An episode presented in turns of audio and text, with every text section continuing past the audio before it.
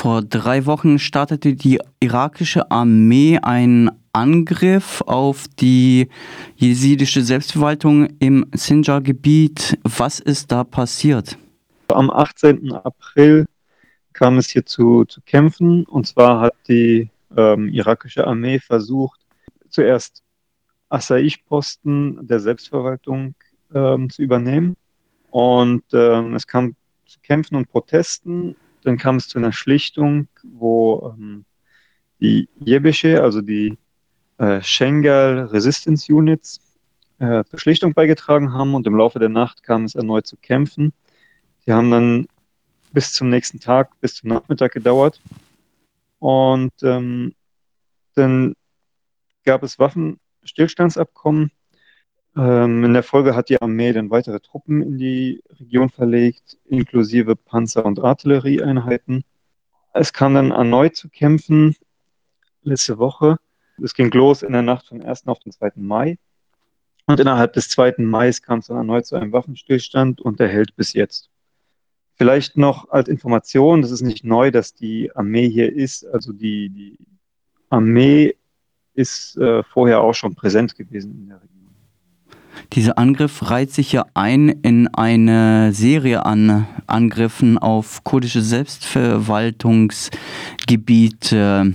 Was macht den Konflikt, um den es jetzt geht, so besonders?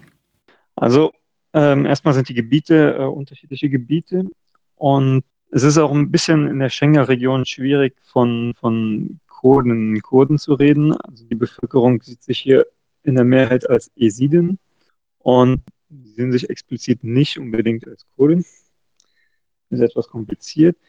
Ähm, zur Geschichte der Region. Also die Region war, war vorher unter äh, Administration der kurdischen Autonomieregierung und im Laufe des Genozids 2014 hat sich, haben sich die entsprechenden Verteidigungskräfte, also die Peschmerga-Kräfte und die irakische Armee, die beide präsent waren in der Region, vor dem IS zurückgezogen und die Leute ihrem Schicksal überlassen.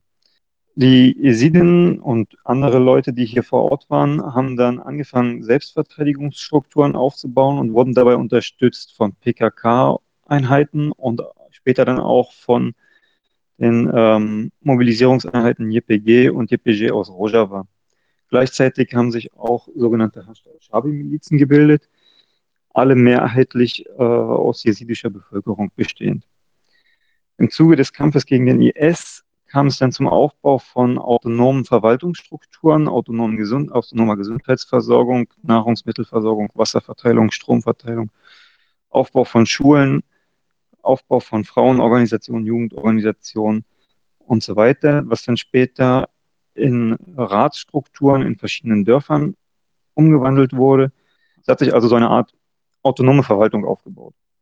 2017 hat die KDP ähm, versucht, zurückzukehren, Peschmerga-Kräfte zurückzubringen und wurde daran durch Proteste der Bevölkerung und auch durch äh, die neu aufgebauten Selbstverteidigungskräfte daran gehindert. Gleichzeitig begann dann die Türkei Einrichtungen der Selbstverteidigungskräfte und dieser autonomen Administration anzugreifen, um sozusagen wieder Legitimität als Staat und als ähm, kurdische Autonomieregierung hier reinzubringen, wurde im Oktober 2020 das sogenannte Sinjar Agreement abgeschlossen. Dieses Agreement wurde zwischen äh, Regierungsvertretern aus Bagdad und aus Erbil abgeschlossen, ohne mit der lokalen Bevölkerung hier zu reden. Ein ganz wichtiger Punkt von diesem Sinjar-Abkommen ist das Auflösen sämtlicher bewaffneter Kräfte hier, die gleichzeitig vom Staat bezahlt werden. Also das ist eine ganz kuriose Situation. Und es ist auch Auflösen der Ratstrukturen und soll die Region unter die Regierung der KDP zurückbringen. Die lokale Bevölkerung ist dagegen und möchte dieses, also hat, hat gegen dieses Abkommen protestiert und wehrt sich gegen die Umsetzung. Und deshalb ist die irakische Armee auf den Plan getreten und versucht nun, dieses Abkommen durchzusetzen, also gegen den Willen der lokalen Bevölkerung, die Selbstverteidigungsstrukturen aufzulösen, die Ratsstrukturen aufzulösen und hier wieder eine KDP-Armee Administration zu installieren. Ein Teil der Bevölkerung ist ja aus der Region geflohen, verständlicherweise. Wie sieht denn jetzt die Situation aus?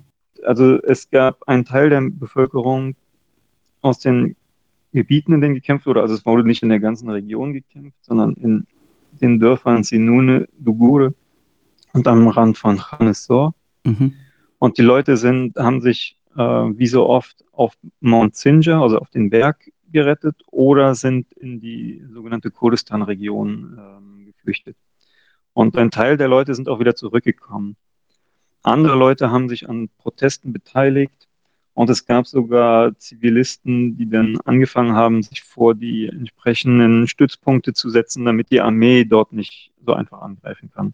Jetzt werden ja auch vielleicht Assoziationen zu 2014 wach, als äh, die Bevölkerung vor dem IS fliehen musste, auch ins Gebirge ja. und so weiter. Wie wird das denn von der Bevölkerung wahrgenommen und wie wird es von äh, lokalen Medienvertreterinnen wahrgenommen?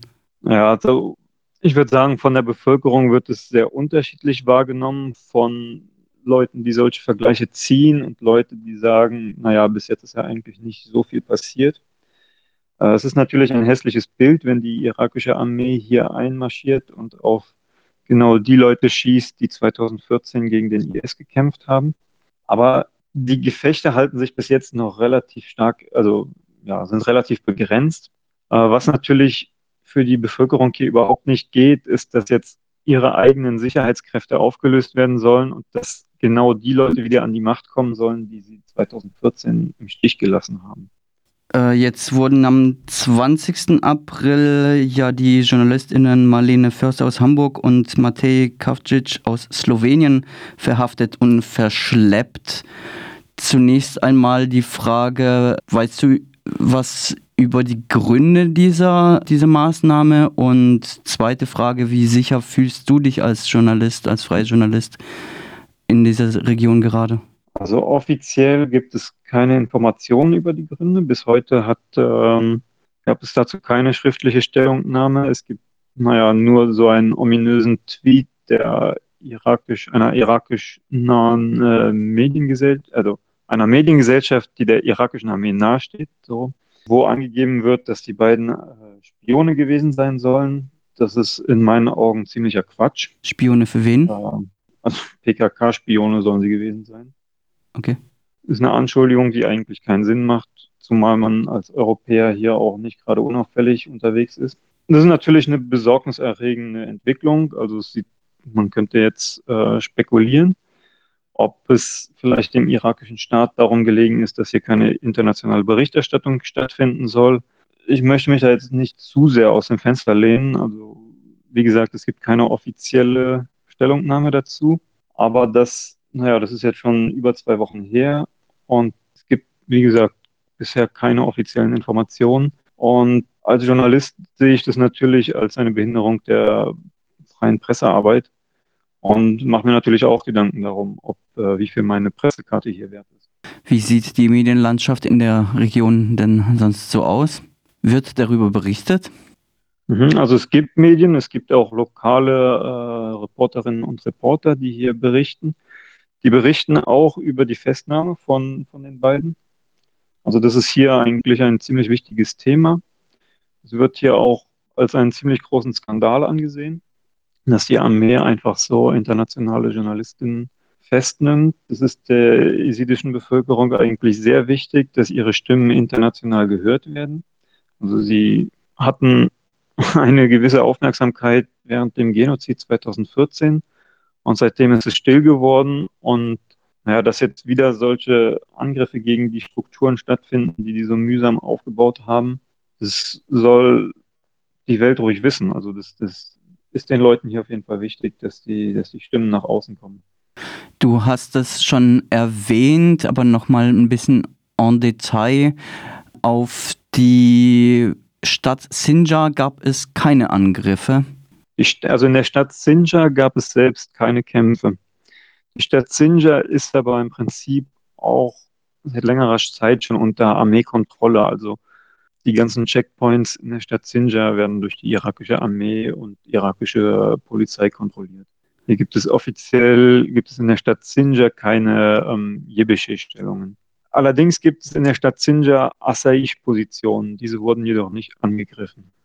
Stimmt, du hast vorher die Asaish erwähnt. Kannst du unseren Hörerinnen und Hörern wie auch mir kurz weiterhelfen? Wer sind die Asaish?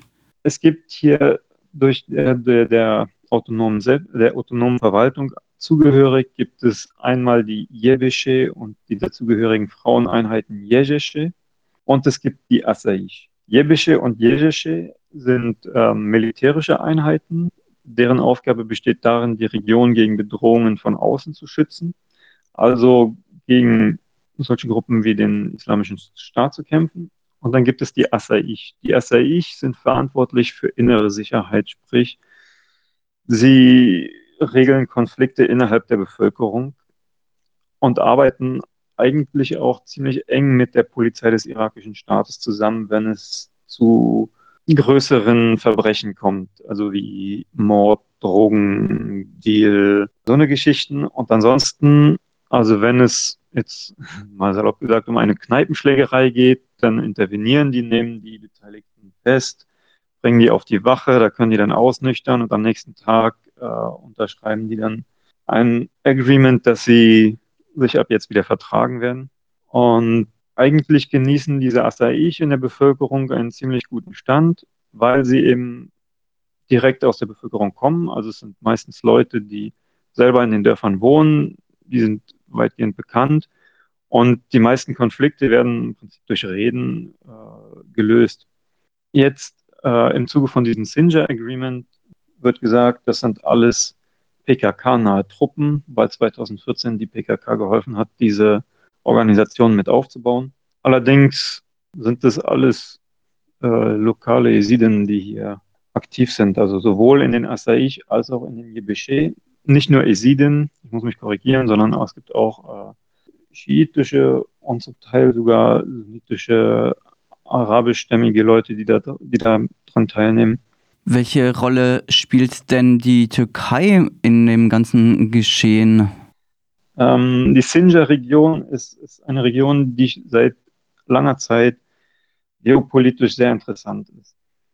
Es ist hier eine Grenzregion zwischen dem Irak und Syrien, nicht weit weg von der Türkei. Das heißt, wichtige Handelsrouten kommen hier vorbei. Und das ist praktisch der einzige Berg zwischen der Türkei und Bagdad, sprich auch militärisch ist es eine interessante Position. Wer diesen Berg sozusagen in der Hand hat, der hat auf jeden Fall Kontrolle über die Nineveh-Region. Das ist so eine der fruchtbarsten Regionen. Und die Türkei ähm, möchte natürlich einerseits diese ähm, Selbstverwaltungsstrukturen loswerden, die ideologisch gesehen sich natürlich auf den demokratischen Konföderalismus berufen. Und daher greift die Türkei über Drohnen oder auch zum Teil mit, mit entsprechenden ähm, Kampf, Kampfflugzeugen die Region an und attackiert ähm, Strukturen der Selbstverwaltung. Äh, eines der größten Skandale war letztes Jahr im Sommer wurde in der Nähe hier ein Krankenhaus bombardiert, in Dorf Sikenje. Und dieses Jahr im Februar gab es auch nochmal schwere Bombenangriffe. Wir wurden in einer Nacht 22 verschiedene Orte in der Region bombardiert und es gab drei Tote. Und die Türkei spielt indirekt auch mit, weil sie sehr starken Einfluss auf die KDP ausübt, also auf die Regierung der kurdischen Autonomieregion. Und verfolgt natürlich die Ziele, ähm, hier sämtliche autonomen Strukturen zu zerschlagen und am liebsten wäre der Türkei das entweder direkt eine Kontrolle hier über die Region zu gewinnen oder über die KDP Einfluss auf die Region nehmen. Kannst du es einschätzen, inwiefern diese militärischen Aktionen gegen die jesidische Selbstverwaltung koordiniert abgelaufen sind? Also haben sich da die Türkei und die irakische Armee irgendwie abgesprochen? Das ist eine ziemlich schwierige Frage. Einerseits ist der Irak momentan ein sehr schwacher Staat. Also es gab Wahlen letzten Herbst und bis heute ist es zu keiner Regierungsbildung gekommen. Und damit ist der Irak sehr anfällig gegen Einflüsse von außerhalb. Es gibt keine offiziellen Angaben, dass jetzt die Türkei und der Irak in diesem Gebiet hier zusammenarbeiten. Allerdings hat der Angriff auf die Region durch die irakische Armee am gleichen Tag begonnen wie der türkische Angriff auf äh, den Nordirak. Und man könnte da jetzt vermuten, dass da schon ein Zusammenhang besteht. Und natürlich geht es um einen Kampf gegen ideologisch ähnliche Strukturen. Also wir haben es hier mit, mit Angriffen auf Strukturen zu tun, die eine sehr direkte Demokratie aufbauen, die die Rätestrukturen aufbauen. Und ja, das passt schon, schon halbwegs zusammen. Und natürlich hat die Türkei ja in der Vergangenheit auch die Region angegriffen.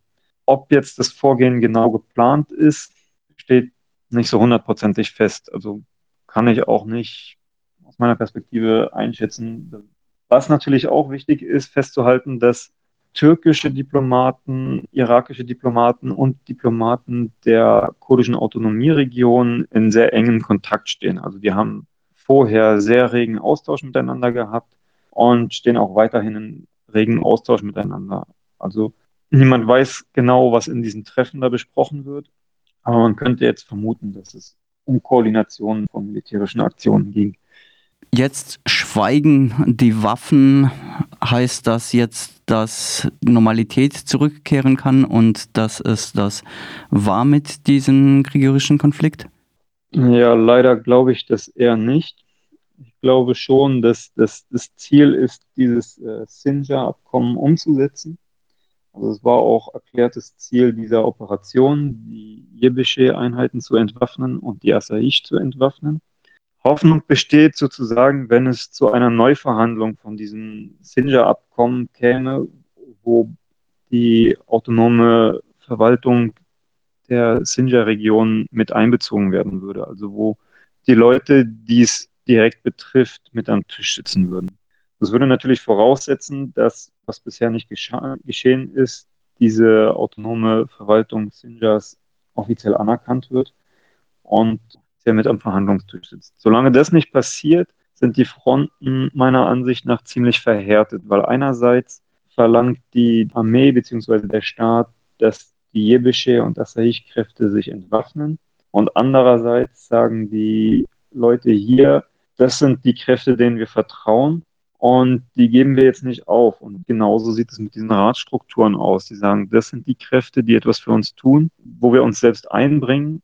Und diese Kräfte wollen wir behalten, den, den, den vertrauen wir und wir möchten jetzt nicht die gleichen wieder zurückhaben, die uns damals im Stich gelassen haben. Und das sind so Punkte, da, von denen rücken momentan beide Seiten nicht ab. Und deshalb wird dieser Konflikt nicht gelöst, solange es nicht zu neuen Verhandlungen kommt.